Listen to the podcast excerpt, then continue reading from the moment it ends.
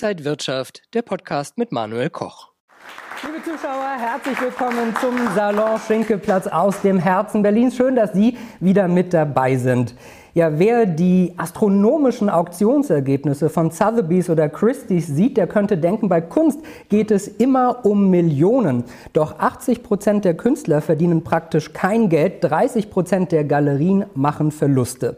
Der Kunstmarkt liegt in den Händen von einigen wenigen großen Playern und die senken oder heben den Daumen. Einer der wichtigsten und bekanntesten Galeristen in Deutschland ist Johann König und mit ihm wollen wir heute über Kunst und den Kunstmarkt sprechen. Schön, dass er da ist. Herzlich willkommen, Johann König. Hallo. Hallo Manuel. Herzlich willkommen. Vielen Dank für die Einladung.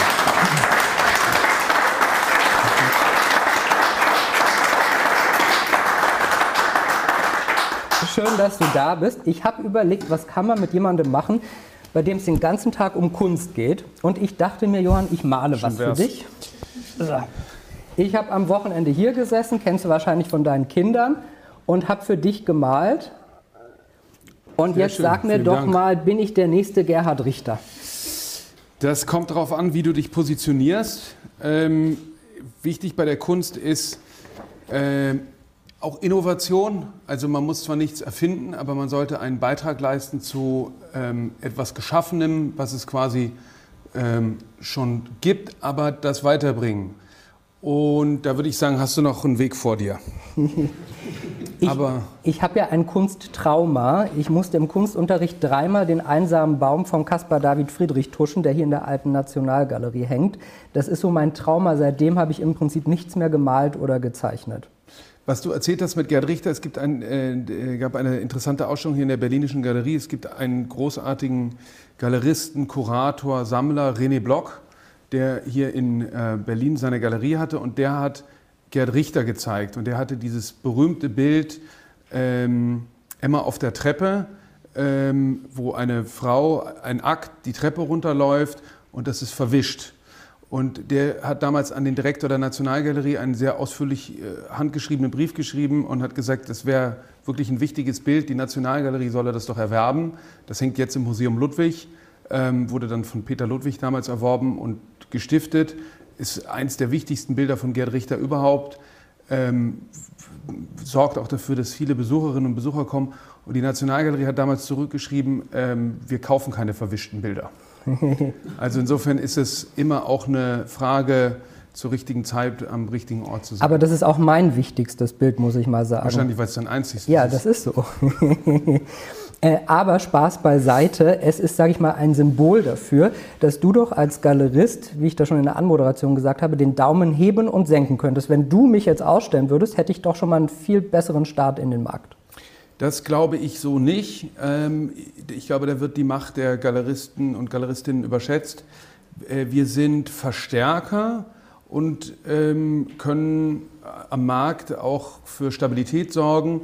Aber ähm, wenn ich dich jetzt ausstellen würde, dann wäre wahrscheinlich eher die Vermutung, was ist, welche Gründe gibt es noch? Dann wird uns wahrscheinlich eine Affäre unterstellt oder ich für verrückt erklärt oder oder, oder ähm, dein Talent kommt, dann wächst dann an den Aufgaben.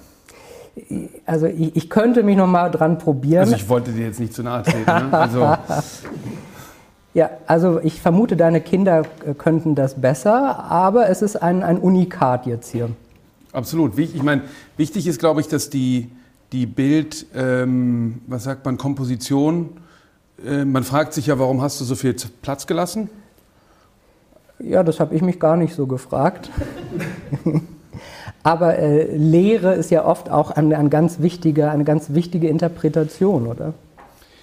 Räume. Ja, ich, wichtig ist immer, das einzelne Kunstwerk ist ähm, wichtig im Kontext von äh, anderen Kunstwerken, der Künstlerin, des Künstlers und dann wiederum innerhalb der Kunstgeschichte. Also es ist äh, gar nicht so weit weg von ähm, sage ich mal, Seed- oder Startup-Investments. Ja, also, dass man glaubt, äh, etwas zu erkennen, was Relevanz haben kann und sich auch noch zu etwas entwickeln kann. Und auch ist es sehr ähnlich Entweder es ist eben, ähm, entwickelt sich finanziell gar nicht oder es wird ein sehr äh, großer äh, bis mittelgroßer Erfolg. Es gibt oft so drei Fragen, die ich oft höre. Ist das Kunst? Das male ich dir genau so. Und was kostet das? Mhm. Sind das so Fragen, die du auch öfter hörst? Na, ich bin groß geworden auch mit einem äh, abstrakten Bild von Gerhard Richter, wo unsere Babysitterin immer sagte, das könne sie auch.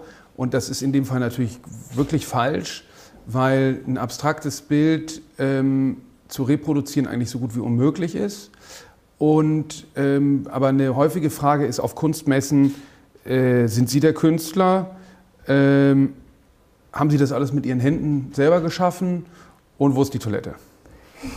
ähm, also das ist schon, am Ende ist der Kunstmarkt wie, wie jeder andere Markt auch und ähm, hat, folgt den Gesetzen und Regeln, wie eben äh, jeder, jeder Markt, der Strommarkt, mit dem mussten wir uns alle jetzt irgendwie beschäftigen, folgt ja ganz anderen Logiken als der Aktienmarkt. Ähm, der Kunstmarkt ist nicht reguliert ähm, und interessanterweise ist er in Deutschland zum Beispiel sehr ähm, gefördert dadurch, dass man Kunst steuerfrei auch verkaufen kann, wenn man nicht gewerblich äh, Kunst handelt.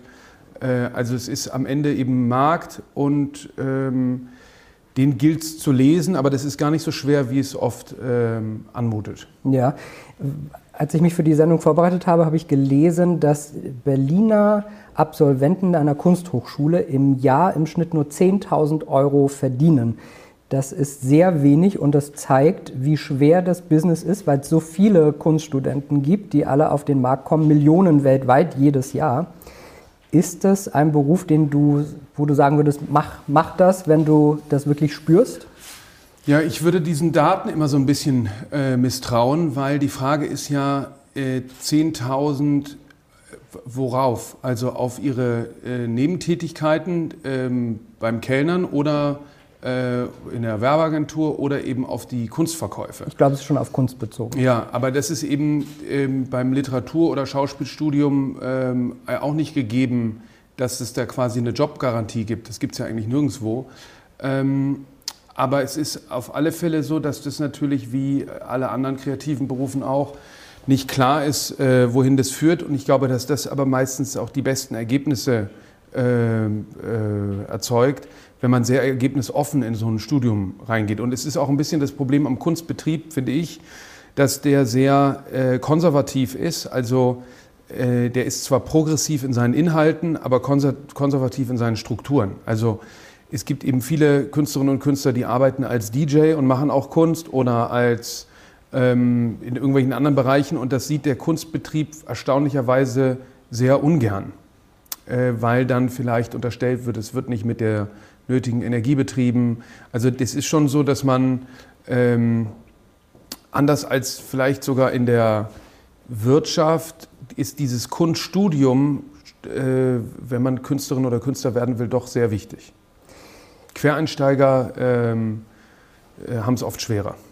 Also ich sag mal, ich sehe meine Chancen jetzt in einer Galerie nicht so, aber ich vermarkte mich mal total gut auf Instagram. Habe ich da bessere Chancen?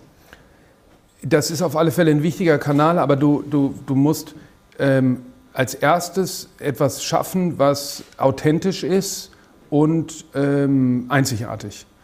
Äh, und ich glaube auch, dass das zum Beispiel mit, der nötigen, mit dem nötigen Engagement ähm, äh, möglich wäre. So wie du quasi, im Prinzip ist der, der Künstlerin, die, die, die, die Künstlerin, der Künstler ist der, die Entrepreneurin per se. Man geht die höchsten Risiken ein, weil man muss etwas schaffen, wo ähm, man selber dran glaubt. Und dann, wenn man das geschafft hat, muss man erst noch andere davon überzeugen, dass das was ist. Und deshalb ist das äh, auch, ähm, das ja über 10, 20, also über Dekaden hinweg. Deshalb sind das für mich auch wirklich ähm, ähm, Inspirationsquellen ähm, und äh, Vorbilder per se, auch ähm, jetzt erfolglose Künstlerinnen und Künstler, weil die eben einer äh, Linie folgen und einer Idee folgen, ähm, von der sie so überzeugt sind, dass sie eben alles mögliche Prekariat und ich weiß nicht was auf sich nehmen oder Nebenjobs und aber um das eben voranzutreiben, weil ähm, ähm, und dann, wenn man das gefunden hat, dann muss man sich über äh, Kommunikationswege Gedanken machen. Und die können, die werden immer vielseitiger. Die Rolle der Galerie wird auch immer unwichtiger auf der einen und dadurch auch viel wichtiger auf der anderen Seite. Wenn wir also den traditionellen Weg der Galerie haben, gibt es ein paar Leute, Beispiel Leon Löwentraut, die wirklich voll auf Instagram setzen und eine Inszenierung erschafft haben, wo sie auch eine, eine Nachfrage geschaffen haben. Ist das auch ein Wert in der Kunst oder ist das nur die Inszenierung? Ja, das ist interessant mit dem, äh, mit dem Leon Löwentraut, weil der es gibt ja einen Künstler, der für ihn eine große Figur hat, äh, Rolle gespielt hat, der so arbeitet wie er, der auf ihn quasi einen großen Einfluss äh, äh hatte. Das ist irgendwie ein väterlicher Freund gewesen. Und der äh, malt jetzt erstmal oder macht Kunst, die ähm, äh, eindeutig als Kunst erkennbar ist oder wie Kunst aussieht. Und ähm, dann war das eigentlich, äh, hat der Spiegel das zu verantworten, weil der erste große Presseartikel, den es gab, der war eben ähm, äh, im Spiegel über Leon Löwentraut als irgendwie Picasso vom Niederrhein als junger 16-Jähriger, der eben diese Bilder malt und ähm, von einem äh, Journalisten, der nichts mit Kunst zu tun hatte. Ähm, und Öffentlichkeit schafft immer Werte oder immer ähm, äh, auch eine gewisse Nachfrage. Und das wird sehr interessant sein zu beobachten, in den nächsten 20, 30 Jahren, ähm, wohin sich das entwickelt, weil es kann natürlich sein, dass irgendwann auch Marktteilnehmerinnen, äh, also zum Beispiel die Babette Albrecht, ähm, ist eine bekennende äh, Löwentraut-Sammlerin und die ähm, ist jetzt sonst nicht so engagiert in der Kunst, aber es kann eben sein, dass über viele Teilnehmerinnen dann doch irgendwann das im, äh, im, im sage ich mal, Establishment landet ähm, und es da zu gewissen Verschiebungen kommt. Dir wurde Kunst ja schon in die Muttermilch praktisch gelegt. Beide Eltern schon immer künstlerisch äh, aktiv. Dein Papa äh, Kaspar König, äh, Museumsdirektor. Es waren immer Künstler bei euch zu Hause. Du hast schon als junger äh, als Junge schon Gerhard Richter und Andy Warhol praktisch auf dem Sofa gehabt. In so einer Welt aufzuwachsen, bietet wahrscheinlich auch einen ganz anderen Ansatz für Kunst dann. Na, äh, Ansatz für Kunst, ich weiß es nicht. Es war so, dass für mich, ähm, ich hatte einen sehr schweren Unfall, als ich klein war und habe mein Augenlicht verloren äh, und wollte eigentlich was anderes machen, sehr viel geordneter, hatte mich für Wirtschaft und Jura ähm, interessiert. An der, äh, ich war in Marburg an der Schule und ähm, da ist eben eine Universitätsstadt. Das äh, war dann aber doch irgendwie sehr verlockend im, im, in der Kunstwelt. Ähm, ähm, das war eben sehr frei und ähm, beeindruckende irgendwie Lebensentwürfe. Und dann ähm, habe ich aber irgendwie geguckt, was kann ich denn, wie kann ich damit arbeiten? Ich wollte selber Künstler werden, habe dann aber nicht diesen Drang gehabt, das wirklich zu machen. Das ist eben, glaube ich, ein wichtiger Punkt. Künstlerinnen und Künstler haben schon so einen, so einen starken Drang, dem zu folgen und müssen darüber eben auch sehr viel äh, überwinden, äh, in der Regel, um das dann äh, weiter zu verfolgen. Und ich habe dann ähm, die Galerie gegründet, noch vor meinem Abitur, weil es das Einzige war, war wo ich quasi unabhängig und frei agieren konnte, ähm, äh, außer dass man eben das Geld verdienen muss. Und erst als der Druck auch entsprechend kam, hat es auch angefangen zu funktionieren. Also ich habe mich sehr schwer getan am Anfang mit dem Verkauf und wollte eigentlich gar nicht Galerist sein, sondern wollte das als Weg nutzen, um auch Ausstellungen zu machen. Aber der äh, Hintergrund, dass mein Vater immer sehr, ähm, was auch zu viel Ärger zu Hause geführt hat, sich nicht besonders für Geld interessiert hat, ähm, war das auf alle Fälle, glaube ich, was, was bei meinem Bruder auch so ist, der ist auch Kunsthändler in New York, ähm, quasi zur Antireaktion geführt hat, dass es wichtig ist, auch ähm, Mittel zu erwirtschaften, die einem wieder die Möglichkeit geben, neue Projekte zu machen. Du hast jetzt schon so äh, indirekt so ein paar wichtige Punkte aus deinem Lebenslauf erwähnt. 1992 äh, mit elf Jahren ist dir in der Hand was explodiert und das hat eben das Augenlicht äh, erstmal fast ganz gekostet und du hattest über 30 Operationen, kannst jetzt mit einem Auge wieder so 30, 40 Prozent sehen. Bisschen weniger, ja. Bisschen weniger. Ähm, wie schwer ist das dann zu sagen, ich sehe zwar wenig bis gar nichts, aber ich kämpfe mich jetzt da durch und lande am Ende noch in der Kunst? Ja, in der Kunst war ich ja schon, weil ich da ja auch schon sehr privilegiert aufgewachsen bin. Ähm, aber es war so, dass das eher von den Künstlern kam, also ganz konkret in dem Fall zum Beispiel von dem Jeppe Hein, Künstler, den ich auch immer noch vertrete. Äh, dem habe ich das, mit dem war ich eben über diesen Kontext da in der Stilschule, wo mein Vater äh, Leiter war, der ging dann aber weg ans Museum Ludwig nach Köln und ich erzählte ihm, ich würde das gerne machen, aber das war wie so eine äh, unmögliche Idee und er sagte dann, doch, mach das und wenn du das machst, bin ich dein erster Künstler. Und durch diese Bestätigung von außen, es wurde dann auch immer mehr, dass eben viele äh, Studierende da mich gefragt haben, was hältst du davon, äh, wie soll ich das anstellen, weil ich eben dadurch, dass ich in diesem Umfeld groß geworden bin, wusste ich irgendwie, wie viel funktioniert oder bildete mir eines zu wissen. Ähm, und ähm, so kam, kam dieser Zuspruch, erstmal, weil die auch jemanden brauchten und an einem Punkt waren, wo keiner es machen wollte. Ähm, der Kunstmarkt war auch ziemlich ähm, am Boden damals.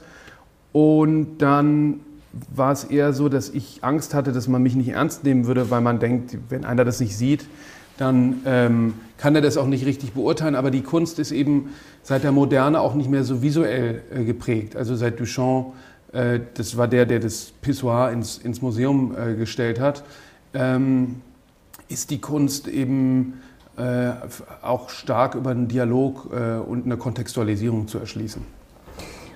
Du bist dann nach Berlin gegangen, hast, hattest noch nicht mal das Abitur praktisch in der Tasche, das war so alles so einigermaßen parallel. Hast die erste Galerie gegründet mit 20.000 Euro, die du dir von deinem Onkel geliehen hast, warst am Rosa-Luxemburg-Platz und hast losgelegt und zur Eröffnung waren 30 Leute vor der Tür. Ja, und nichts verkauft. Immer wieder, ja. So, so fängt äh, das an.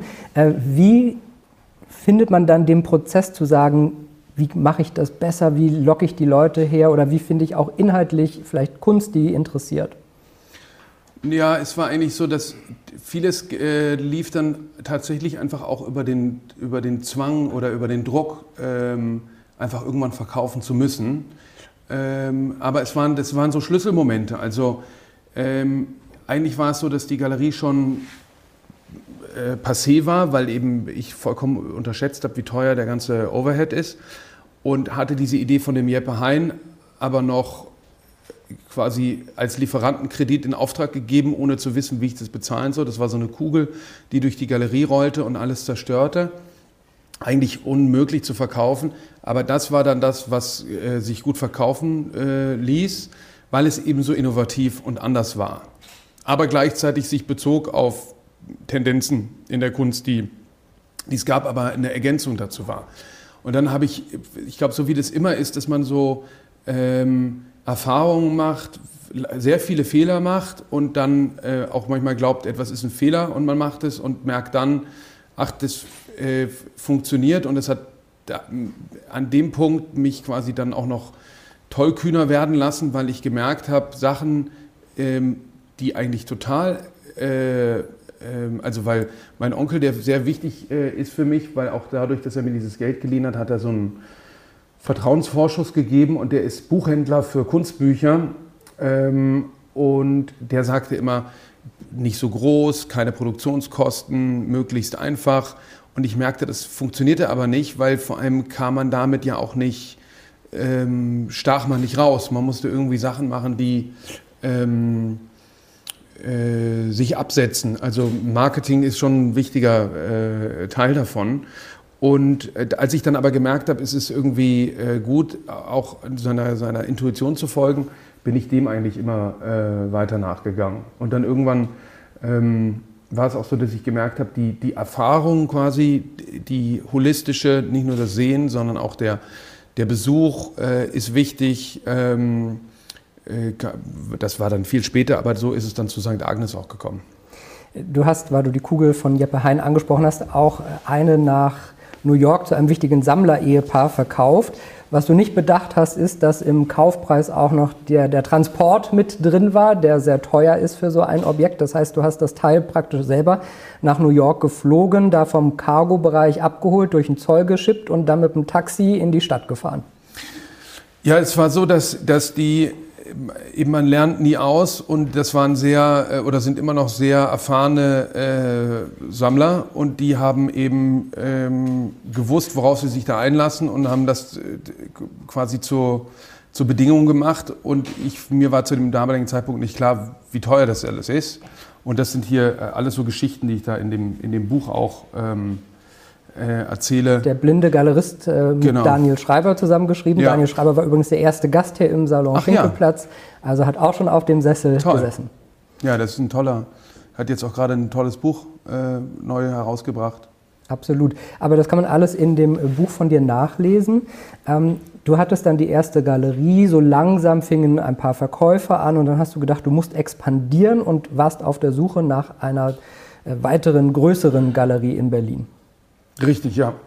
Und bin dann auf die Dessauer Straße gekommen. Eben dieses äh, Expandieren ist auch so ein. Ähm, Im Prinzip ist der Kunstmarkt auch sehr äh, kapitalistisch und Wachstum und Expansion sind quasi die, äh, auch wenn er gerne so tut, als wäre es nicht so, sind eigentlich so die äh, Kern, äh, ist, ist die DNA des, des Marktes, des Kunstmarkts auch. Also mit mehr Platz und mit mehr Mitarbeitern verkaufst du mehr Kunst? Ja, eher ist es so die, die, ähm, das Wachstum, also größere Räume, äh, größere Produktionsbudgets ist so ein, äh, einfach so ein, so ein immanentes Thema, ähm, äh, was mich irgendwie, wo, wo, im Moment sind wir eigentlich gerade eher am gucken, was gibt es noch für Erfahrungsräume. Äh, deshalb haben wir jetzt noch eine dritte Galerie in Berlin aufgemacht, ähm, die die quasi auch Wachstum darstellen, aber vielleicht nicht in den klassischen Trampelpfaden, die immer so äh, bearbeitet werden. Du hattest dann in der neuen Galerie, die du ab 2006 äh, so ungefähr hattest, äh, dann relativ viele bekannte Namen auch. Äh, Katharina Grosse, Alicia Quade, Jorinde Vogt, das waren alles äh, wirklich sehr bekannte Künstlerinnen, mit denen du dann gearbeitet hast, hast verkauft zum Beispiel an Julia Stoschek und sehr bekannte Sammler. Äh, wie baut man dieses Netzwerk auf? Zum einen, dass man die Künstler dann findet und zum anderen, dass man auch die Sammler als Abnehmer findet. Das eine bedingt das andere, aber es ist auch so, retrospektiv wirkt es natürlich so. Zum Teil waren die jetzt auch noch nicht so bekannt. Ne? Also die Alicia Quade zum Beispiel, die habe ich aus dem, als Studentin äh, von der UDK also da habe ich dann Rundgänge angeguckt und ähm, dann hat sie mich angesprochen. Ähm, aber das äh, eine bedingt eigentlich, und das war interessant, damals war es zum Beispiel so, da habe ich sie in einer Gruppenausstellung gezeigt und dann wollte der äh, Christian Boros, der hier eine große Sammlung hat, in so einem ehemaligen Bunker, der wollte dann aber wissen, bevor er kauft, ob, sie denn, äh, ob ich sie denn dann auch vertreten würde. Also der Sammler war quasi schon da, aber die Größe des Umsatzes hing davon ab, ähm, zu wissen, ob es denn eine Nachsorge gibt oder nicht. Ähm, das hat sich aber alles auch sehr verändert. Also äh, das ist mittlerweile durch, damals gab es ja auch, das muss man sich mal vorstellen, da gab es ja noch kein Social Media. Ähm, das hat sich schon stark verändert, weil an sich ähm, bedingt es, bringen Künstlerinnen und Künstler ein Netzwerk mit und die Galerie bringt auch ein Netzwerk mit. Also das ist sozusagen die Bestandssammler im weitesten Sinne beschäftigen sich mit Neuzugängen, aber die, die, die Künstlerinnen und Künstler haben meistens auch schon Leute, die sie irgendwie begleiten. Ne? Und heutzutage noch viel, viel schneller und äh, äh früher weil du das sagst, Alicia Quade auf dem Rundgang an der UDK gefunden. Ich gehe auch sehr gerne auf diese Rundgänge und man sieht natürlich wahnsinnig viele Künstler, die da ihre Kunststudenten, die ihre Werke zeigen. Aber ich finde das immer sehr spannend und ich finde, man hat auch jedes Mal so ein paar Highlights und ich behalte die sehr gerne bei Instagram dann im Auge. Genau, genau. Das ist eben ähm, äh, und, so, und so kommen dann ja die, wie bei dir jetzt auch, wenn du denen folgst, und die machen dann irgendwo eine Ausstellung, kriegst du es auch wieder mit und dann und so kommen sozusagen die, die Kundenstämme zusammen. Ist das auch heute so ein Weg? Natürlich gibt es die schon sehr etablierten Künstler, aber um die neuen zu finden, dass du bei Instagram auch viel guckst? Ja, viel.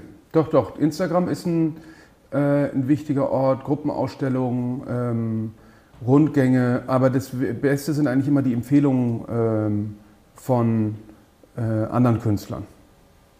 Weil die an, in der Szene sind, ein Auge haben und äh, sehen, wer ja, Viele sind äh, Professoren, also die ähm, fangen ja dann an, irgendwann auch äh, zu unterrichten und kriegen darüber dann, ganz oft sind es aber, glaube ich, auch die Persönlichkeiten. Also die, die ähm, dass die äh, Kunstlehrenden einen Eindruck bekommen, was für eine Persönlichkeit das ist äh, und von der beeindruckt sind in der Kombination. Äh, das ist wieder wie beim, wie beim Venture Capital. Es ist sozusagen, das eine ist die Idee, aber das andere ist eben auch der Gründer oder die Gründerin. Mit was für einer ähm, Überzeugung sind die dabei? Bei einem Start-up sagt man so roundabout äh, 10 Prozent der Start-ups schaffen es, ein äh, Geschäftsmodell zu kreieren, was dann am Ende auch stabil ist und Gewinne bringt. Ich würde denken, bei Künstlern sind es wahrscheinlich weniger als 10 Prozent. Ja, ich würde sagen, es sind wahrscheinlich 10 Prozent von denen, die überhaupt äh, in den Kunstmarkt reinkommen. Ja, also nicht 10 Prozent der Absolventinnen, äh, weil es sind auch nicht nur die Absolventinnen im, im, kommen in den Kunstmarkt, aber ich würde denken, 10 Prozent von denen, die in den Kunstmarkt reinkommen, haben auch auf unterschiedlichen Niveaus Bestand im Kunstmarkt. Du hast 2015 äh, dann nächste, den nächsten Standort eröffnet, nämlich St. Agnes, du hast es schon gesagt, ist eine riesige Kirche, ein Kirchenschiff, 40 Meter lang, 20 Meter hoch. Und es sollte mal ein Jahr Umbauzeit äh, dauern und äh, zwei Millionen kosten. Am Ende hat es drei Jahre gedauert und fünf Millionen gekostet. Es klingt so ein bisschen wie BER oder Hauptbahnhof in Stuttgart. Also man hat eine lange Laufzeit und es kostet einfach immer mehr. Ach, ich glaube, wenn es wahrscheinlich die öffentliche Hand gewesen wäre, wären es eher 50 Millionen geworden. Also wir sind schon, ähm, wir haben zweieinhalbtausend Quadratmeter sage ich mal, geschaffen oder, oder ein bisschen mehr. Äh, das war schon ähm, okay. Die Zeit, die es gedauert hat, war, also es war, glaube ich, eher zu, ich bin zu naiv äh, rangegangen. Ähm, bei allem eigentlich, auch damals bei der Galeriegründung. Äh, ich hatte das mit meiner Frau zusammen schon erworben, bevor wir eigentlich eine Finanzierung hatten. Also so Angstfreiheit oder eben Leichtsinn. Ähm, durchzieht da auch die, äh, die Karriere. Und dann war es so, dass äh, vor allem die, aber auch rückblickend gut waren die sehr langfristigen Abstimmungsarbeiten mit der Denkmalpflege. Also das ist eben von Werner Düttmann erbaut, das ist ein sehr wichtiger Architekt der ähm, Nachkriegsmoderne, der hat auch unter anderem zum Beispiel Mies van der Rohe überzeugt, die Nationalgalerie zu bauen äh, und ist so für den Wiederaufbau von äh, West-Berlin verantwortlich. Und es ist ein sehr bedeutendes äh, Gebäude, und diese Detailabstimmung, zum Beispiel unten die ganzen äh, Ziegeln, äh, die sind von den zerstörten Gebäuden aus dem Zweiten Weltkrieg. Da hat er die ganzen Steine zusammensammeln lassen und damit die Kirche wieder aufgebaut. Und diese ganzen ähm, Abstimmungen, ähm, die zwar sehr anstrengend, aber sehr produktiv waren mit der Denkmalpflege, ähm, haben so lange und so viel Geld verbraucht. Es ist ja ein wahnsinnig imposantes Gebäude. Ich äh, glaube, viele, die da hingehen, denken, es ist erstmal ein Museum und äh, gucken, wo sie Eintritt bezahlen müssen. Aber es ist deine Galerie, die du für 99 Jahre jetzt gepachtet hast. Genau, das ist eben das, die, die katholische Kirche denkt eben in langen äh, Zyklen und ähm, das ist Erbpacht, äh, was auch ein Modell ist, äh, was äh, der Senat, finde ich, sich noch stärker zu eigen machen sollte. Ähm, und es ist eigentumsgleich und wir haben, ähm, da bin ich auch sehr meiner Frau dankbar, weil ich war so unter Druck. Ich wollte an jeden vermieten, egal, Hauptsache Mieteinnahmen, um ähm, äh, den Kredit bedienen zu können. Und die war aber sehr vorausschauend und hat gesagt, wir müssen das so programmieren, äh, dass das eine Nutzung ist, die auf die Galerie einzahlt und umgekehrt. Und jetzt ist mit uns auf dem Campus die New York University, also die ähm, amerikanische Uni mit ihrer Kunstabteilung, wo eben Kunst unterrichtet wird und Architektur und Tanz, Schauspiel. Ähm, und es ist tatsächlich so, dass äh, die meisten äh, Besucherinnen äh, und Besucher, die reinkommen, glauben, es würde äh, Eintritt kosten. Ähm, und besonders ist eben auch, dass wir wahnsinnig viel Besuch haben. Also an so einem Samstag kommen 1500 ähm, ich habe schon riesige Schlangen erlebt, kommt natürlich auf die Ausstellung an, genau. aber bis äh, drei Straßenblöcke weiter, ja. wo Leute Stunden anstehen. Und damals war eigentlich, als ich das ähm, gemacht habe mit St. Agnes oder wir uns dafür entschieden haben, war auch so ein Scheideweg. Entweder die Galerie entwickelt sich jetzt zu einer Agentur und wir machen, stellen den Ausstellungsbetrieb sozusagen fast ein, weil äh, ich gemerkt habe, diese Ausstellungen haben jetzt nicht so einen großen Unterschied gemacht. Also man machte so eine Ausstellung auch um, äh, sage ich mal, Werke, Material zu bekommen, für das man Nachfrage hatte. Aber das ist schon ein sehr closed Shop. Ähm, man macht dann so eine Ausstellung und da kommen ein paar Künstler, gucken sich das an, weil die das interessant finden für ihre eigene Arbeit, weil es ist immer noch mal was anderes, was im Original zu sehen. Aber die meisten Sammlerinnen und Sammler, die kamen gar nicht, sondern die waren dann in New York und kauften das sozusagen vom, vom Foto. Äh, und ich wollte einen Raum schaffen, der wirklich einen Unterschied macht und der auch eine Breite an Öffentlichkeit erreicht, ähm, die ähm, in der Rezeption äh, der Künstlerin und des Künstlers einen Unterschied macht. Und äh, das ist, glaube ich, auch sehr gut gelungen, weil ähm, wir eben diesen äh, massenhaften, und das ist auch, der reißt auch nicht ab, also der ist sozusagen konstant hoch. Es gibt weltweit ungefähr 6000 wichtige Kunstsammler, die ungefähr über 100.000 Euro im Jahr oder Dollar im Jahr für Kunst zahlen. Wie viele sind davon auch bei dir, die da mal anklopfen und mal vorbeikommen? Oh, das sind, glaube ich, viel, viel, viel mehr als ja. 6000, ja. Ähm, interessanterweise ist der, ähm, sind jetzt die ganz großen bekannten Sammler, mit denen wir auch arbeiten, wie jetzt Rubels äh, oder so, sind jetzt nicht, ähm, mit denen alleine kann man jetzt keinen ähm, äh, Betrieb, wie wir ihn führen, finanzieren. Also ähm, sondern das ist schon eher der Mittelstand, ähm, die, äh, und auch oft die größten Sammlungen oder die, die sich als die größten darstellen, sind oft jetzt nicht die, ähm, die es tatsächlich sind, sondern es gibt natürlich auch viele, die da sehr ähm, private Sammler, die da ähm, eher sozusagen privat mit umgehen. Aber es ist ja ein richtiger Betrieb, wie du auch sagst. Du hast 45 Mitarbeiter. Äh, Seoul ist ein Standort, hier Berlin, die Kirche ist ein Standort und jetzt kommt noch ein dritter Standort in Berlin dazu. Das ist ja ein Betrieb, der auch wirklich Einnahmen jeden Monat generieren muss, um die ganzen Gehälter zu zahlen, um die Miete oder Kredite abzuzahlen und so weiter. Das heißt, man muss natürlich sehr wirtschaftlich denken und immer wieder Geld einnehmen, um das alles am Laufen zu halten. Ja, wie schwer ist das? Ähm, ich finde es nicht, ich finde es nicht so schwer. Ähm, aber ich hatte auch nie eine Option, äh, es nicht zu tun. Also weil ich habe am Anfang, als ich angefangen habe, habe ich versucht, äh, so einen Gründungskredit zu bekommen, den habe ich nicht gekriegt.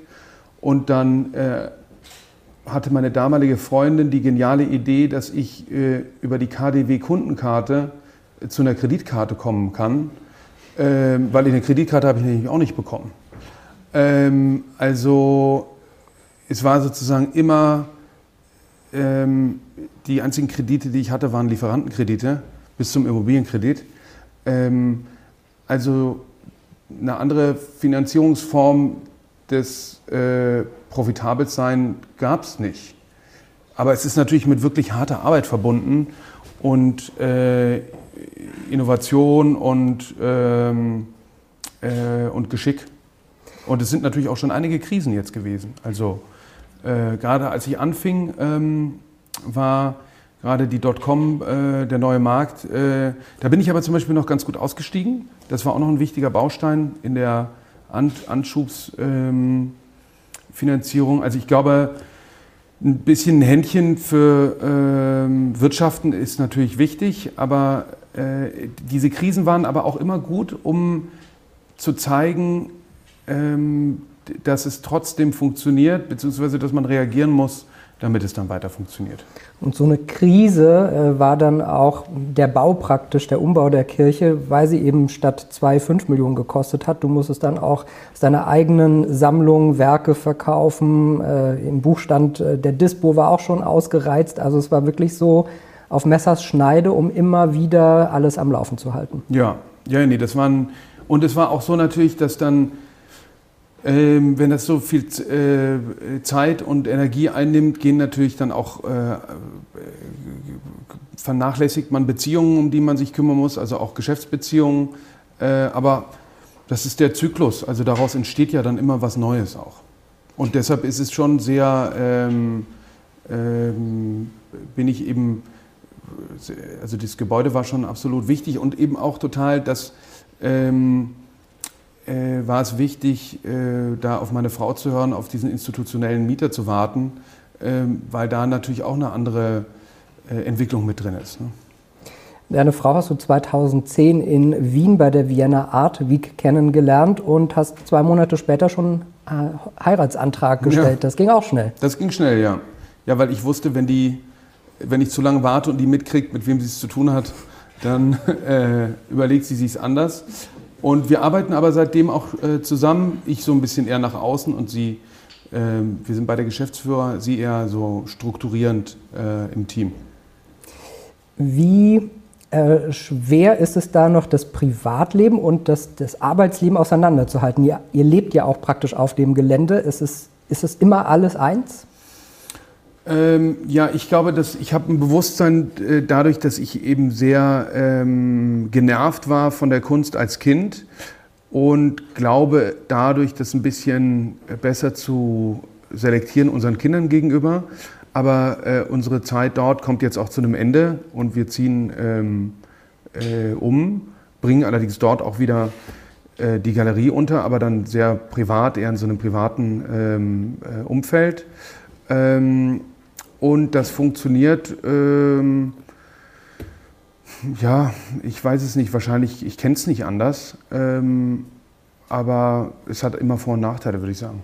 Aber nur um das klarzustellen, ihr zieht ja nicht aus der, also die Kirche bleibt. Genau, die Kirche bleibt, aber wir haben, wir haben noch einen ähm, neuen äh, Raum geschaffen, wo wir wohnen und wo aber jetzt auch quasi Private Sales, würde ich mal sagen, das ist jetzt kein öffentlicher Ausstellungsraum, aber ein sehr bedeutender historischer Ort äh, am anderen Ende der Stadt, ähm, wo äh, in einem privateren Umfeld, ähm, weil das war eigentlich eher das Thema, also dass, dass dadurch, dass die äh, St. Agnes Kirche so ein gigantischer Publikumsmagnet ist.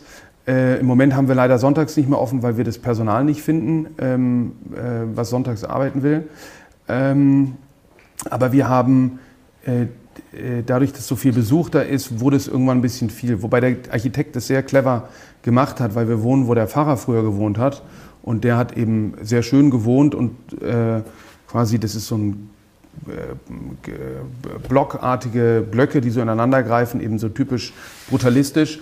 Ähm, aber dadurch, ähm, da das so stark besucht ist, ähm, haben wir es jetzt quasi umgedreht und haben jetzt ein, noch einen Ausstellungsraum, der nicht äh, äh, für die Öffentlichkeit ist, sondern nur für private Kunden, weil wir die, den Bereich, den wir vorher für private Kunden hatten, den haben wir öffentlich gemacht, weil die Beschwerden so groß waren, dass äh, die Besucherinnen und Besucher das Gefühl hatten, man hält ihnen etwas vor und das sei doch total gemein. Ähm, äh, und ähm, ist auch gut, weil die Kunst will ja gesehen werden.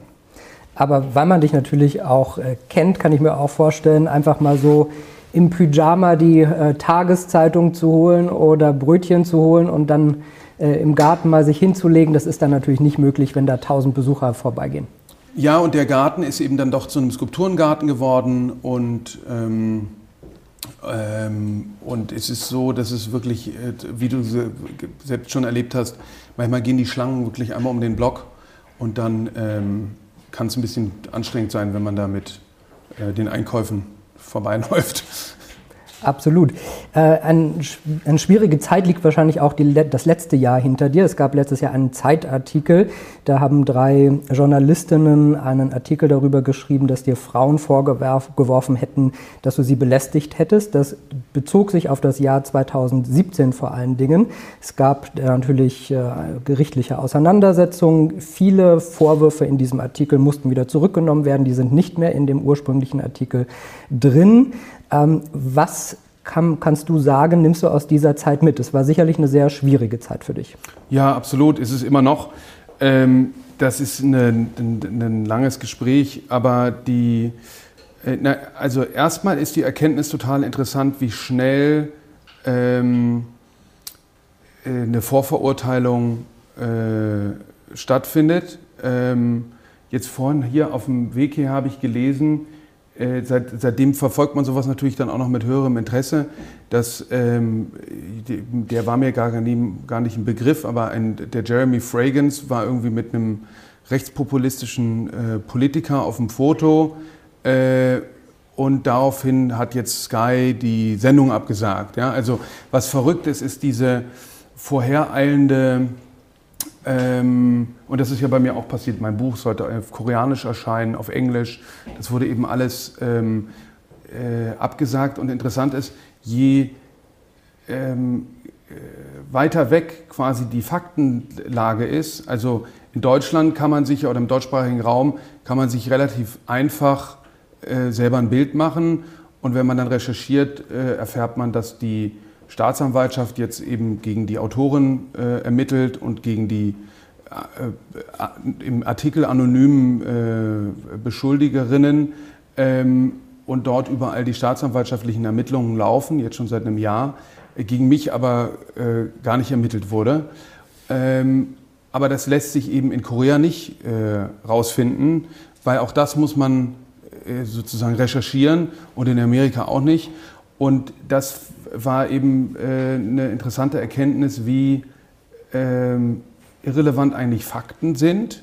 Äh, also auch wenn das ganz explizit eben von ähm, äh, dieser Autorin äh, darauf angelegt war.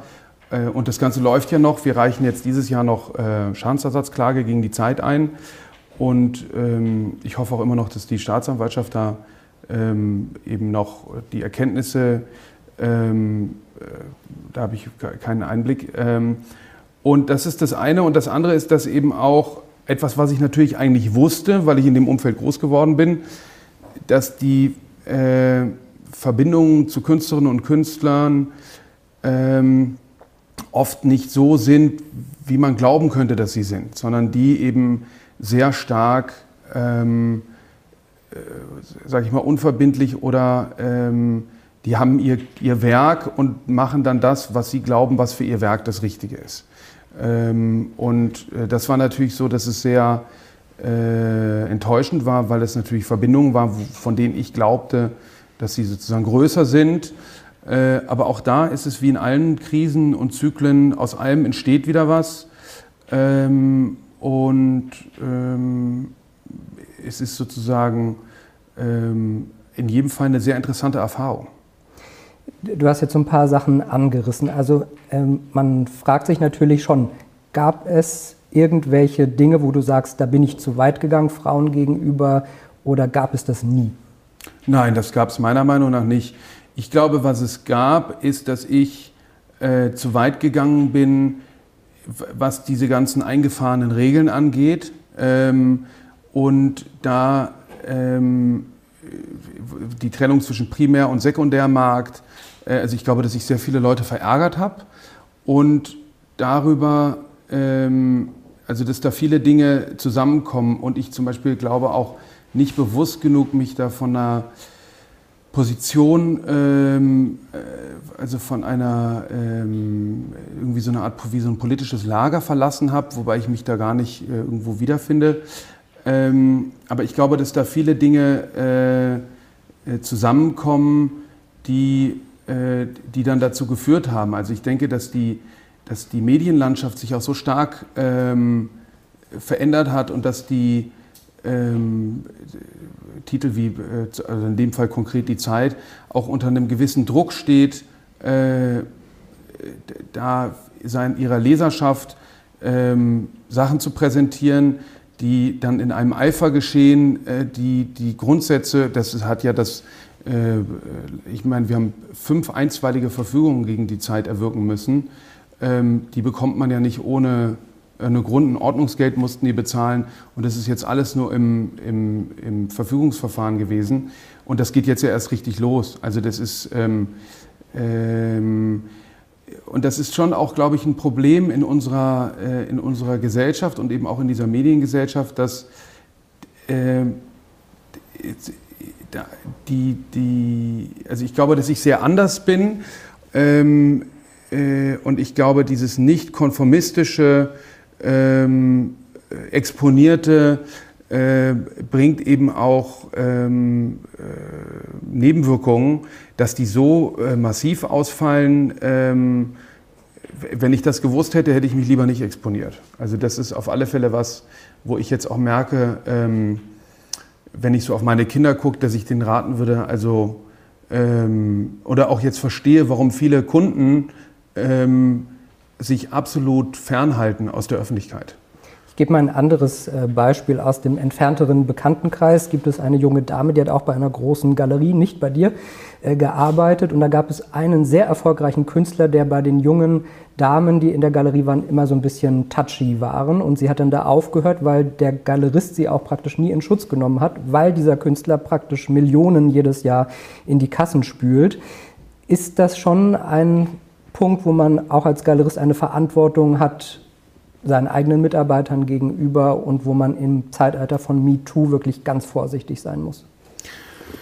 Also man hat diese, man hat diese Verantwortung äh, immer und überall. Äh, aber ich hatte zum Beispiel hier eine sehr renommierte Künstlerin, die hat eine ähm, Mitarbeiterin, also eine Künstlerin hat eine Mitarbeiterin, ähm, dann die Eröffnung war, die saßen im Hof und irgendwann wollte die nach Hause gehen und es war irgendwie schon äh, nachts um zwei. Und dann hat die ihr irgendwie den Mittelfinger ins Gesicht gehalten und hat gesagt, ich bin hier die Künstlerin und du nur irgendeine Galerieassistentin. Und dann habe ich der Künstlerin gesagt, du, das kannst du nicht nochmal machen, weil sonst können wir nicht mehr mit dir arbeiten. Also das hat überhaupt nichts mit, und vor allem war das auch wichtig, weil sonst hätte ich auch diese sehr wichtige Mitarbeiterin damals verloren. Äh, und dass es einen respektablen Umgang gibt ähm, äh, miteinander, ist über alle Geschlechtergrenzen hinweg wichtig. Es ist aber natürlich auch so, dass der Kunstbetrieb jetzt äh, wahrscheinlich ein bisschen wilder ist als ähm, ein anderer Betrieb oder die Grenzen da irgendwie äh, äh, äh, schwimmender verlaufen. Und aber eine andere Erfahrung, die ich auch gemacht habe, ist, dass solche Geschichten auch alle immer so ein bisschen mit Vorsicht zu genießen sind. Also, weil, weil da war es so, dass ganz oft dann, ähm, es macht zum Beispiel, finde ich, einen sehr großen Unterschied, ob man eben Machtmissbrauch betreibt ähm, von jemandem, die, die, diese Geschichte zum Beispiel ist ja eindeutiger Machtmissbrauch, weil der Künstler ist in einer mächtigeren Position, weil die äh, äh, Mitarbeiterin hängt von ihm ab, weil die Galerie hängt von ihm ab. Ja? Und das muss man dann aber, glaube ich, schon sozusagen, wenn die Galerieassistentin jetzt in einer anderen Galerie ist und äh, das Ganze ist sozusagen unangebrachtes Verhalten, aber kein Machtmissbrauch, ist es wieder anders zu bewerten. Also man muss, und da gibt es eben, und das ist auch, was unseren Betrieb eben so, so schwierig macht, es wird unheimlich viel, ähm, alle wollen dann auch bei irgendeinem Abendessen auch nochmal eine Geschichte erzählen. Und ähm, äh, ich will das gar nicht jetzt der diese Erfahrung absprechen, ja, aber es ist dann eben doch ähm, im Detail äh, äh, zu betrachten. Und ich finde Machtmissbrauch total äh, schrecklich und habe eben dadurch, dass ich durch mein schlechtes Sehen, und das war für mich wahnsinnig schwierig, ähm, das Schwierigste sozusagen am Behindertsein war die Abhängigkeit anderer. Und wenn diese Abhängigkeit dann missbraucht wird, das ist ganz schrecklich. Und ähm, das ist auch das, was mich am Anfang zumindest am meisten mitgenommen hat, dieser Vorwurf, ähm, äh, ich hätte das aber auch nicht gedacht, dass das solche Auswirkungen hat, weil ich gedacht habe, das kann jetzt ja keiner wirklich ernst nehmen äh, und glauben, ähm, dass das ähm, äh, so in der Form äh, stimmt. Vor allem, weil ich die Zeit auch vorher informiert hatte, leider geht es eben, äh, war, war, im Hintergrund ging es auch um Geld und um äh, Produktionskosten, die ich zurückhaben wollte und so. Ähm, aber das ist eben alles, äh, hoffentlich klärt sich das alles noch. Äh, aber an sich ähm, ist das äh, auch zum Beispiel ein Fehler, den ich vielleicht gemacht habe. Ich hatte mich in, äh, so wie ich halt bin, äh, äußere ich mich eben zu allem, äh, zu dem ich gefragt werde und hatte dann in, in unterschiedlichen, in der Zeit selber auch lustigerweise ein Gespräch über MeToo und wie wichtig ich das finde und dass ich das aber aus dem Kunstbetrieb so nicht kenne und auch nicht glaube, dass das ein, ähm, in der Form ähm, so vorkommt wie im, im Filmgeschäft. Ähm, und das kam aber, glaube ich, auch nicht so gut an, weil das sozusagen nicht mein also das hat eben wohl einige Kolleginnen da auch geärgert, also äh, weil, ich, weil das nicht mein Themenbereich ist, zu dem ich mich äußern soll. Also wo man dann sich angegriffen fühlt, dass jemand äh, zu etwas was sagt, ähm, was ihn nicht betrifft oder wo er sich nicht auskennen meint. Was sicherlich dann eine Folge waren natürlich diese Reputationsschäden, die da sind, aber es sind dann auch einige Künstler weggegangen, egal aus welchen Gründen. Aber Katharina Grosse ist äh, weg, äh, Alicia Quade ist jetzt bei der Pace Gallery, Norbert Bisky ist weg. Das sind ja Leute, die schon Blue-Chip-Künstler praktisch waren, die viel Geld in die Kassen gespült haben. Ja, ähm, aber natürlich auch mit hohen Kosten verbunden. Ne? Also ähm, wo wir sehr stark äh, quasi auch den Markt gestützt haben, also Sachen gekauft haben, produziert haben. Äh, aber klar, die Galerie, wir waren ja, äh, das hat auch ungefähr die Hälfte, äh, also zum Zeitpunkt des Erscheinens waren wir doppelt so viele Mitarbeiterinnen und Mitarbeiter. Wie siehst du das? Alicia Quade ist ja zu Pace gegangen, auch eine wichtige Mitarbeiterin von dir. Die Laura Antanasio ist jetzt äh, zu Pace gegangen, dass so eine riesige Galerie in Berlin ein Büro eröffnet, die Mitarbeiterin dahin geht und dann auch noch eine wichtige Künstlerin dahin geht. Ja, das ist das, was ich vorhin meinte. Das ist sozusagen die, die ähm, ich hatte äh, im Vorfeld, äh, bevor das alles äh, veröffentlicht war, vor dieser Zeitveröffentlichung, war ich eben in dem intensiven Austausch mit dem, ähm, mit dem Marc Limscher, mit dem Galeristen und hatte immer wieder gesagt, hier, was wäre denn mit Norbert Bisky zum Beispiel als Künstler? Ja, weil wir, meine wichtigste Rolle war eigentlich immer, andere Galerien auch zu finden, die größer waren als wir selber, um die Künstlerinnen und Künstler weiterzubringen. Ja? Also das haben wir bei Katharina Grosser auch so gemacht. Und äh, interessant war, dass ihn aber nur Künstlerinnen und Künstler interessiert haben, die andere Galerien in New York hatten. Also ähm, äh, er wollte eben unbedingt mit Positionen arbeiten, je, am besten bei anderen großen Galerien. Und dieses Wegnehmen und ähm, äh, quasi ähm, von hier nach da und jetzt nicht mehr, ähm, das ist eben ein, Ta ein, ein gerade im amerikanischen Kunstmarkt, äh, auch jetzt ist irgendwie Carol Bouvet von David Zwirner zu Gagosian gewechselt. Äh, das war dann irgendwie ein Riesenthema, weil er würde irgendwie die Produktionskosten nicht finanzieren oder den Sekundärmarkt nicht stützen. Und das ist eben so eine ganz äh, äh immanenter äh, Punkt, ähm, und ich versuche mich jetzt einfach auf, ähm, also das was war, was, äh, was mir noch nie so ähm, zu eigen war, weil am Ende interessiert ist, ist das jetzt für die künstlerische Praxis eigentlich nicht so wichtig. Ähm, und aber dieses, dieser, diese Marktlogik des Wegnehmens ähm, hat natürlich auch eine Kraft, aber ich versuche mich jetzt auf, äh, einfach wie immer auf meine Arbeit zu konzentrieren. Die Zuschauer bei uns können auch Fragen stellen und ich schaue mal in die Runde, ob es hier Fragen im Publikum gibt. Hat jemand eine Frage an Johann König? Die Hand ging hier zuerst hoch. Nehmen wir den Herrn hier vorne in der ersten Reihe. Das Mikro kommt. Ja, hallo. Ähm, Erdmann Hummel ist mein Name. Ich äh, würde mich interessieren für Ihre Einschätzung und zwar Politik und Kunst. Äh, mein Eindruck ist, wenn ich auch dieses Jahr auf, dem, auf der Position war oder in den letzten Jahren, dass die deutsche Kunst oder die, die europäische Kunst äh, wie immer unpolitischer wird. Also gerade in diesen äh, sehr spannenden Zeiten, wir haben Krieg und so weiter, das scheint mir, jedenfalls nach meiner Wahrnehmung, gar nicht mehr vorzukommen. Und äh, gerade in der Nachkriegszeit oder auch in der DDR-Kunst kann man ja eigentlich sehen, da haben sich die Künstler damit beschäftigt, mit, ihren Alltag, mit ihrem Alltag, mit ihrer äh, Gegenwart. Und ist das auch Ihre Einschätzung oder äh, wie würden Sie das so bewerten, wenn man sagt, äh, die Politik und ihre Spiegelung in der Kunst? Ja, das ist eben das, was ich vorhin äh, kurz meinte. Das war eben auch interessant in diesem, äh, in diesem Zeitartikel, der ähm, eben Christian Lindner erwähnte, Matthias Döpfner äh, und äh, ich weiß nicht, ob Sebastian Kurz auch, weil wir eben eine Galerie hatten in Wien, äh, gemietet von jemandem, der mit dem ganz eng war.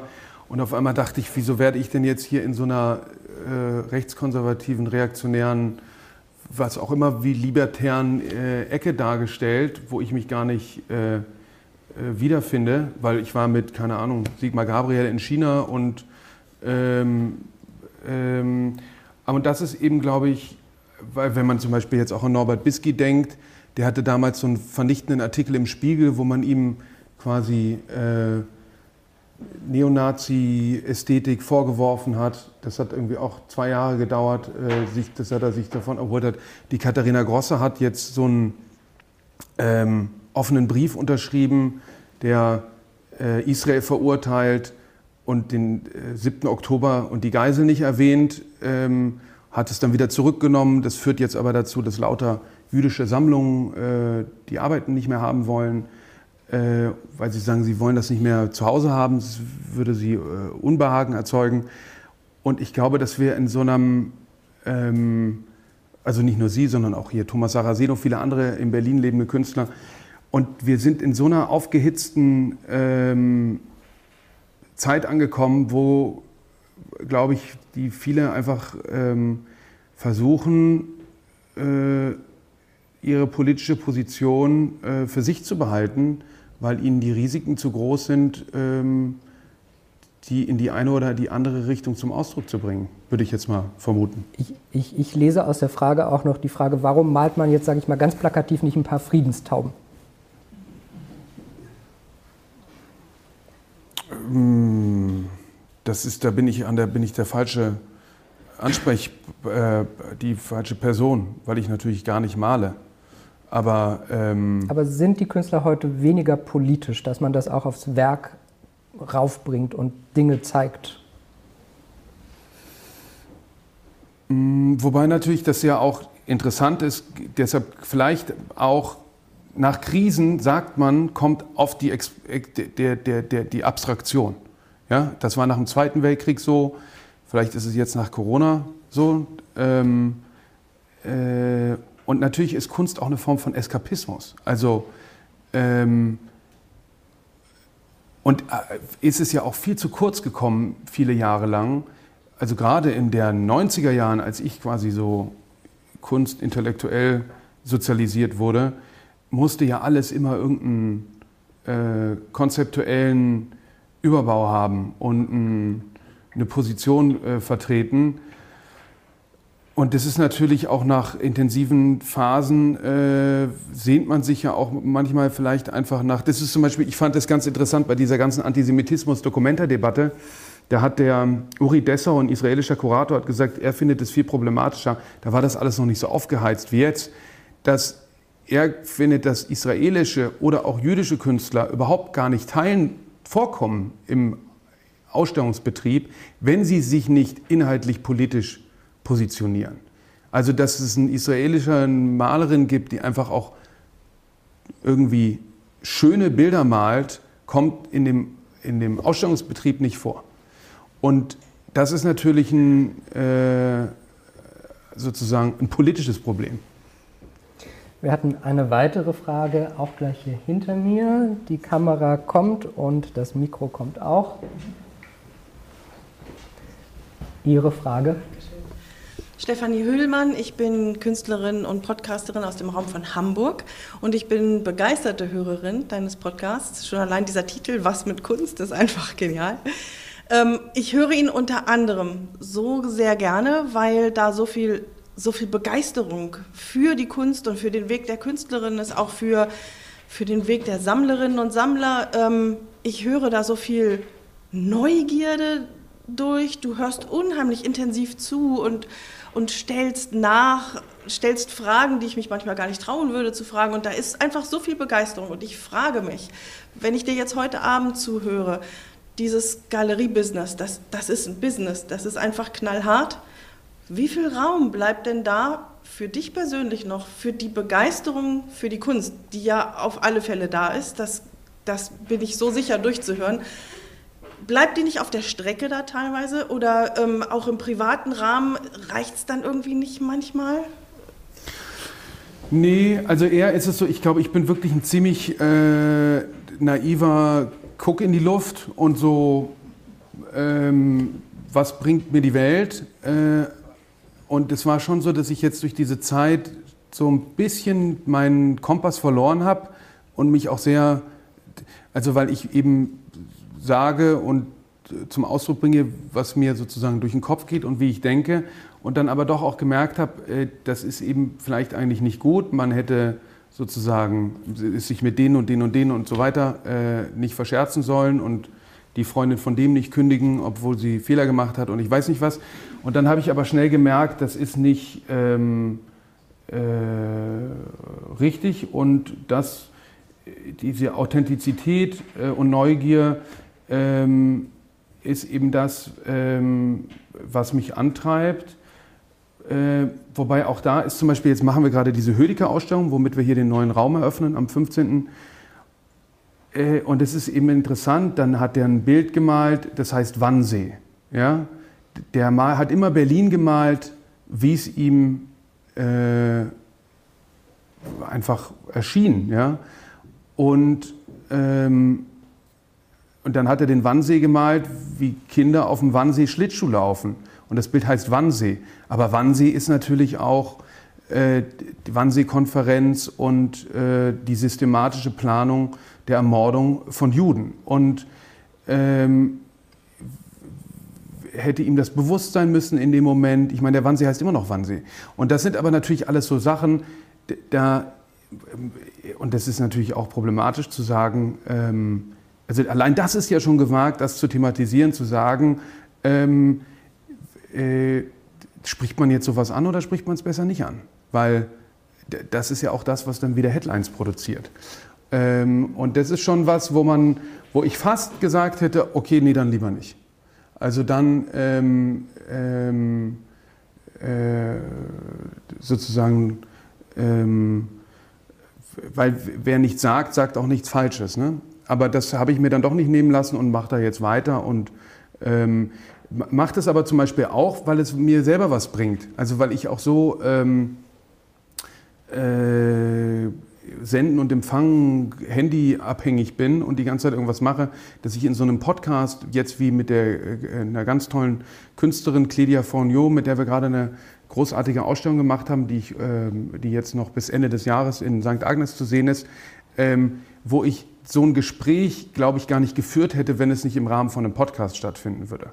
Und ähm, also mal sozusagen eine Dreiviertelstunde äh, konzentriert sich mit jemandem zu unterhalten. Im Übrigen auch immer äh, äh, unvorbereitet, ähm, äh, weil ich das immer am spannendsten finde. Ist der also ist eigentlich mache ich es für mich selber auch. Weitere Fragen? Oh Gott, so viele Hände auf einmal. Äh, fangen wir hier vorne an. Bitte schön an Sie. Peter Polisch, guten Abend. Welche Auswirkungen oder besser noch welche Gefahren, möglichen Gefahren siehst du durch die KI im Bereich der Kunst, zum Beispiel im Bereich der Fotokunst? Oh, Gefahren eigentlich, äh, ich glaube, dass die Kunst ähm, da Großartiges ähm, äh, vor sich hat, äh, weil die, glaube ich, als allerletztes oder unmöglich eigentlich durch KI ähm, ersetzt werden kann. Wir machen demnächst hier im, auch in dem, im Telegrafenamt eine Ausstellung mit einem ähm, mit einem Maler, der mit KI arbeitet und so Bilder generiert, die er dann wiederum von anderen malen lässt. Und das ist, sind, finde ich, spannende äh, neue äh, Wege, die sich da auftun. Aber ich glaube, dass die, gerade die Kunst, weil das ist ja das sozusagen äh, für eine KI wahrscheinlich auch überhaupt nicht nachvollziehbare ähm, und eigentlich eben das, was uns zu Menschen macht, und äh, deshalb glaube ich, dass die Kunst da großartige Zeiten vor sich hat. Und die KI wird natürlich, das wird natürlich viel genutzt. Ähm, also ich weiß auch viele, sage ich mal, klassische Malerinnen und Maler nutzen das, um äh, zu Bildideen und so zu kommen. Aber auch das funktioniert ja nur auf dem, was ich anfangs erwähnte, man muss ja erstmal seine eigene Sprache finden. Und wenn dann KI als Werkzeug benutzt wird, um die äh, weiterzutreiben, denke ich, ist das total ähm, nachvollziehbar. Aber ich mache manchmal keine Sorge, dass die ähm, Kunst durch die äh, KI abgelöst wird. Also ich kann das aber verstehen, dass Schauspieler und äh, Drehbuchautoren und so ähm, ähm, in die äh, Richtung gehen. Und auch das ist wiederum ein bisschen was, ähm, äh, was äh, am Ende geht es natürlich auch um Meinung und Haltung und so. Hier vorne war eine Frage. Einmal das Mikro wieder. Ja, hallo, ich bin Max. Äh, wenn ich kurz darauf eingehen kann, auf die Frage mit äh, Kunst und Politik, der Zusammenhang dazwischen. Also ich denke, dass Kunst und Politik eigentlich äh, immer eins sind, weil, also ich bin Kunststudent und alle KünstlerInnen, die ich kenne, die studieren, sind eigentlich, also alle sind politisch, haben auch alle äh, Meinungen natürlich. Und äh, ich halte gar nichts davon, äh, Werk und Künstlerin zu trennen. Deswegen äh, denke ich auf jeden Fall, dass es Hand in Hand geht. Aber natürlich verstehe ich das äh, in Bezug auf, wo in einem abstrakten Bild ist jetzt irgendwie Politik. Äh, aber ich glaube, die Frage mit den Friedenshauben war ein bisschen provokant natürlich. Aber wenn ich darauf trotzdem eingehen kann, äh, weil es halt einfach so total plakativ wäre, so Friedenstauben irgendwo reinzumalen, dann wäre es halt so, ja, okay, ich bin für Frieden dann hat man aber, also wäre es nicht für Frieden. Weil, genau, das ist, was ich meine. Hast du noch eine Frage, die du hinterher stellst? Äh, nee, nee, ich wollte nur darauf eingehen. Okay, vielen Dank. Äh, dann links hinten in der ersten Reihe, der Herr streckt sich schon so. Ja, hallo, Frank Schmeichel. Äh, Katharina Grosse, Alicia Quade, die sind ja durch dich, Johann, auch groß geworden. Jetzt äh, geht es ja immer weiter, hast du eben gesagt. Jetzt ist Monira Al-Kadiri gerade von der Zeitschrift Kapital zur äh, Künstlerin der Zukunft gewählt worden in der Kategorie. Ähm, jetzt frage ich mal, welches sind die nächsten Künstler, auf die man achten kann, die man jetzt noch kaufen kann, weil sie noch bezahlbar sind? Äh, so eine Auskunft äh, nur gegen Geld. Ah, das ist doch wahrscheinlich eine Frage, die man immer bekommt. Oder hast du mal einen heißen Tipp? Wem soll ich jetzt kaufen? Ja, das ist immer so, dass mich das total. Äh, so, ich, tatsächlich bekomme ich dauernd solche Fragen, die mich maßlos überfordern, ähm, weil ich immer gar nicht, das gar nicht so beantworten kann. Und wir die Kunst auch überhaupt nicht so verkaufen. Also, wir haben zwar sehr äh, Sorgen sind aktiv am Sekundärmarkt und kaufen Sachen zurück, die wir verkauft haben oder sorgen sozusagen dafür, dass die, dass die Preise auf einem Niveau bleiben. Das hat man jetzt auch bei vielen Künstlerinnen und Künstlern gemerkt, die dann eben von uns nicht mehr betreut wurden, dass sich das dann stark verändert hat. Ist das auch eine Manipulation des Kunstmarktes? Ja, wir, wir, wir halten das nicht äh, hinterm Berg und natürlich ist es, es ist, wenn man so will, ist es eine Manipulation, aber es ist wie ein Aktienrückkaufprogramm, ähm, und es ist ja nicht so, dass wir nicht bezahlen, wenn wir den Zuschlag bekommen. Ja? Also wir bieten und jemand anders bietet dann meistens mehr, manchmal nicht. Und wenn wir kaufen, dann kaufen wir. Und jetzt ist nur so, dass bei, wahrscheinlich würde es auch noch mehr bringen, aber wir sind nicht mehr da, die dagegen bieten. Also jetzt natürlich bei den Positionen, mit denen wir noch arbeiten, schon. Aber ähm, aber das ist jetzt sozusagen eins von vielen äh, äh, Punkten. Aber manchmal gibt es auch Sammlerinnen und Sammler, die sich beschweren und sagen, warum hast du damals nicht darauf bestanden, dass ich das kaufe? Äh, du hättest es mir doch, ähm, ich kaufe so viel bei dir, warum äh, hast du mir das nicht verkauft? Und das ist immer so, wir versuchen eben Positionen zu zeigen, von denen wir glauben, dass die nachhaltig Bestand haben. Und das haben wir ja auch äh, bewiesen. Ja? Also die ähm, äh, gibt es ja alle noch und äh, an, an anderen Orten und die machen weiter ihre, äh, nehmen am Markt teil und haben Bestand. Und ähm, deshalb kann man nicht so richtig, ähm, ich habe überhaupt nichts gegen die, weil das, das große Problem ist ja, wir gehen ja sehr transparent mit Preisen um. Bei uns sind die Preise ja ausgezeichnet. Und ich kann, das hat auch für viel Ärger gesorgt bei vielen Kolleginnen und Kollegen ich kann total verstehen, dass man keine Lust hat, von seinem hart verdienten Geld 50.000 Euro auszugeben und nicht die Gewissheit zu haben, das Geld ist nicht weg. Ja, also man will nicht für irgendwas so viel Geld ausgeben, wenn man am nächsten Tag in der Auktion sieht, es bringt nur fünf. Ähm, und dieses Vertrauen, das kann man nur durch Transparenz ähm, äh, herstellen. Und deshalb muss man auch über Geld reden. Äh, und deshalb kann man aber so eine Frage, was ist jetzt der nächste richtige Kauf, nur beantworten, wenn man auch versteht, wo will sich jemand hinentwickeln, worum geht's, wie hoch ist die Risikobereitschaft äh, und so weiter. Mein Instagram-Kunstprofil heißt ja Kunstinvestments.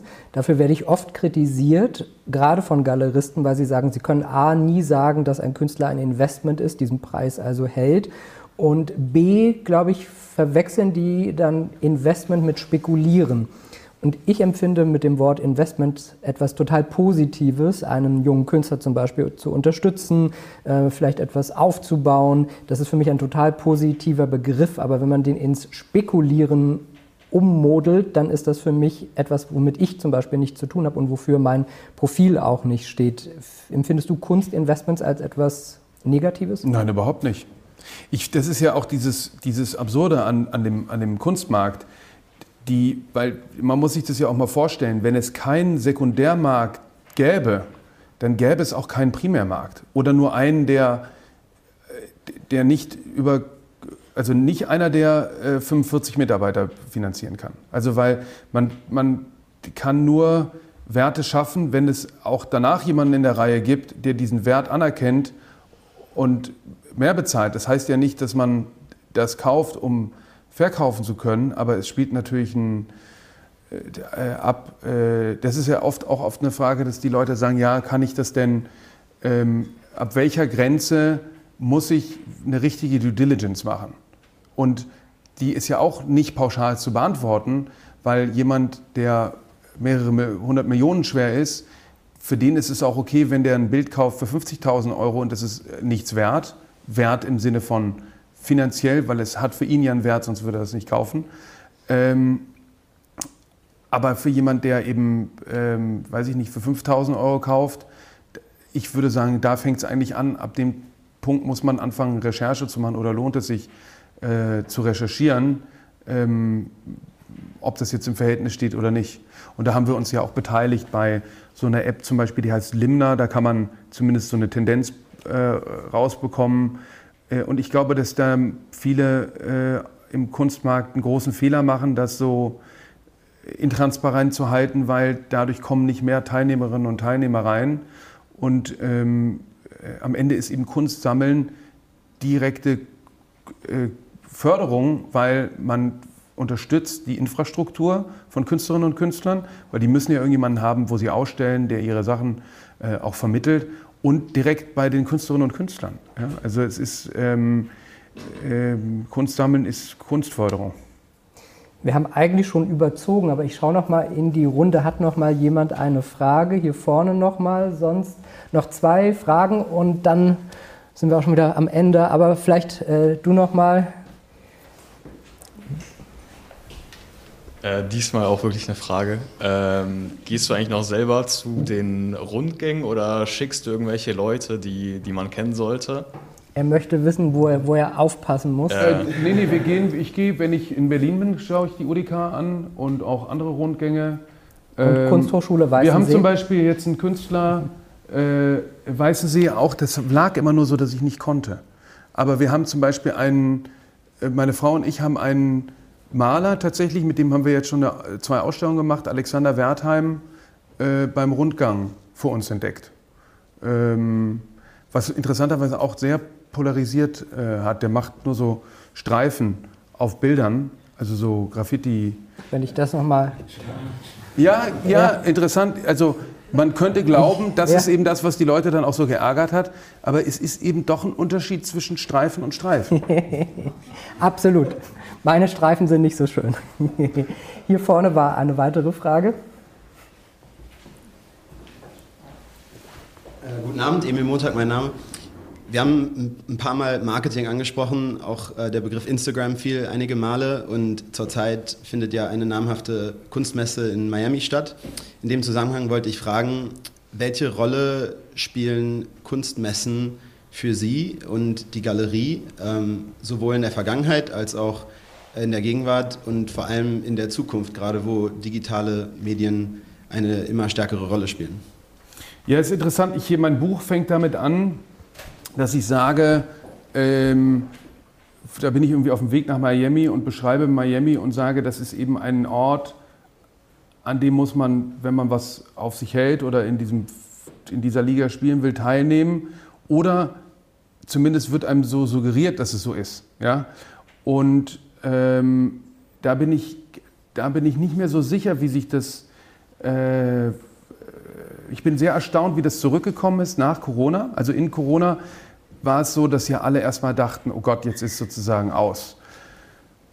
Und es war aber tatsächlich für die meisten so, dass sie viel äh, profitabler waren, weil der ganze Aufwand für die Messen weg war. Und wenn man sich das jetzt auch unter ähm, ökologischen Aspekten anguckt, sind diese Messen ja vollkommen irre, weil man schickt alles nach Miami oder Hongkong, um es dann dort, man fliegt es dahin, baut Wände auf, um es dann von dort wieder in irgendein anderes Land, wahrscheinlich meistens, wo es herkommt, weil die Künstler aus äh, Deutschland haben meistens auch einen Markt äh, in ihrem Herkunftsland oder die Galerien, wo sie herkommen, haben den, den, den Markt im Herkunftsland. Und ähm, das ist eigentlich unter Nachhaltigkeitsaspekten, vor allem ist ja auch total interessant, die Käufer sind gar nicht da. Also, sondern man macht ganz oft eine Messe nur, um ein Bild zu bekommen, was man sonst nicht bekommen würde und verkauft es dann an einen Sammler, eine Sammlerin, die gar nicht da ist. Und ähm, andererseits bleibt es natürlich so, deshalb gehen wir jetzt immer stärker auf Räume, also auf physische Ausstellungsräume, weil die Kunst muss erlebt werden. Ja? Also ähm, die, die, die, nur das Digitale wird nicht funktionieren, weil ich kann zum Beispiel nur Kunst äh, online kaufen, von Künstlerinnen und Künstlern, deren Werk ich so gut kenne, dass ich das digital, die digitale Reproduktion einordnen kann in meine physischen, visuellen, aber auch sozusagen ganzheitlichen äh, Erfahrungen. Und deshalb äh, ist das bei der Kunst genauso wie bei der KI, also bei der, die, die, wie bei der KI auch, die ist eben, das ist eine unersetzbare Erfahrung äh, und deshalb wird es irgendeine Form von Messen auch immer geben. Ähm, aber ob so der richtige Weg ist, bin ich nicht sicher. In der Finanzbranche ist das ähnlich. Also die Messen haben nicht mehr ganz so viel Zulauf, aber die Kosten sind wahnsinnig hoch für die Aussteller, die dort sehr viel Geld zahlen, um eben teilnehmen zu können. Genau, weil es natürlich ein Statustransfer auch ist. Ne? Und, ähm, und das zeigt aber auch, wie ähm, Hypocrite sozusagen das auch immer in, in also kein, keine Szene ist sozusagen so für Nachhaltigkeit wie der Kunstbetrieb, aber ähm, verändert hat es natürlich nichts am, am ähm, äh, weil nichts ist so unnachhaltig wie eine Kunstmesse. Hm. Du hast es schon gesagt, am Freitag startet ihr mit eurem neuen Raum im Telegrafenamt in Berlin. 200 äh, Quadratmeter neue Ausstellungsfläche. Das heißt, ihr habt mehr Platz nochmal, um andere weitere Künstler zu zeigen. Ja, und vor allem ist es eben so, dass die St. Agnes ja eine richtige Destination ist, aber ähm, auch sehr dominante Räume. Und hier ist es natürlich direkt äh, vis-à-vis äh, -vis der Museumsinsel ähm, und äh, auch quasi hier Teil, also es ist ein eigenständiger Raum, aber es ist eben auch in diesem Erfahrungskomplex, weil da ist ein Restaurant, ein Hotel, äh, ein lebensverlängernder äh, Club und ähm, ähm, genau, und jetzt uns mit der Galerie. Sind andere Sachen noch geplant? Worauf können wir uns 2024 freuen? Äh, viel. Ähm, äh, also da wird sehr viele äh, sozusagen unübliche Expansionsmitteilungen äh, geben, aber nichts, was ich jetzt schon, wo die Tinte schon trocken ist. Gut, dann sind wir gespannt und haben viel für nächstes Jahr, auf das wir uns freuen können. Dankeschön, dass du da warst. Vielen Johann Dank für König. die Einladung.